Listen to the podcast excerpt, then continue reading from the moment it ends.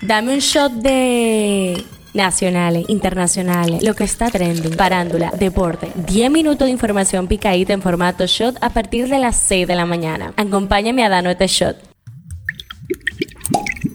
Buen día, feliz lunes 27 de noviembre. Soy Gabriela de la O y esto es el Shot Diario, el tema que está caliente aquí. Navidad del Cambio 2023 fue lanzado este domingo en el sector San Carlos y según las autoridades con este programa serán distribuidos más de 8 millones de raciones de almuerzos y cenas navideñas a través de los 106 comedores económicos diseminados en todo el territorio nacional y por las cocinas móviles. El tema que está caliente allá. El frágil alto al fuego entre Israel y Hamas volvió a su causa el domingo cuando los milicianos liberaron a 17 rehenes más, entre ellos 14 israelíes y la primera estadounidense, en una tercera serie de liberaciones en virtud de una tregua de cuatro días. Representantes de la Cruz Roja ayudaron a los rehenes a salir de Gaza, algunos fueron entregados directamente a Israel, mientras que otros salieron a través de Egipto. El ejército de Israel dijo que uno fue trasladado en avión directamente a un hospital israelí. Esto es lo que está trending. El Consejo Nacional de la Magistratura, encabezado por el presidente Luis Abinader, dará inicio a las visitas públicas de las candidaturas al Tribunal Constitucional este lunes. El brazo armado de Hamas confirmó este domingo la muerte del responsable de las brigadas del norte de Gaza, Ahmed al-Gandur, y de otros cuatro altos mandos durante la ofensiva israelí contra el movimiento islamista palestino.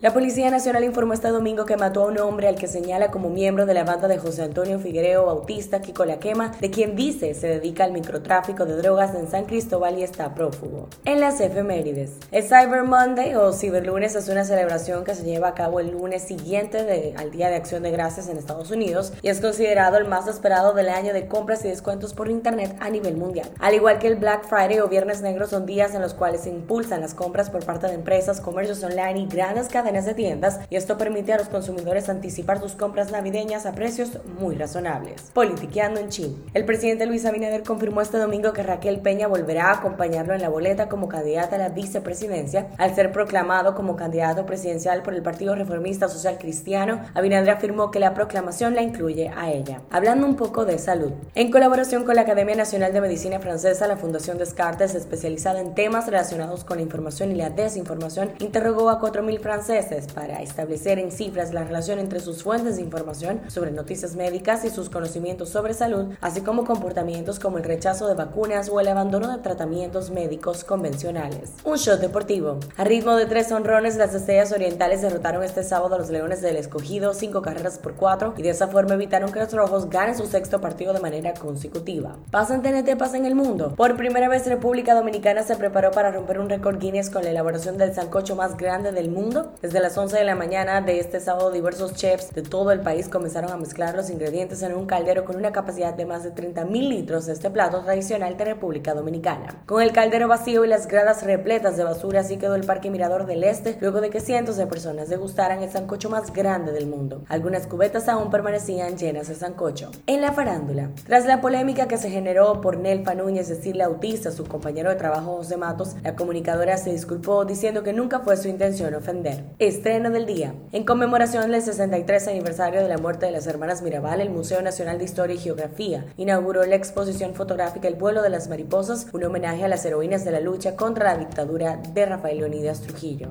Cifra del día, 103. Un total de 103 diputados de los 190 que componen la matrícula congresual depositaron y firmaron un proyecto que busca modificar partidos y agrupaciones políticas y lograr así la eliminación de las encuestas como método para escoger a los candidatos de las organizaciones. Este show llega a ustedes gracias a Arina Mazorca. Esto ha sido todo por el día de hoy. Recuerden seguirnos en nuestras redes sociales arroba Media para más actualizaciones durante el día. Nos vemos cuando lo escuchemos.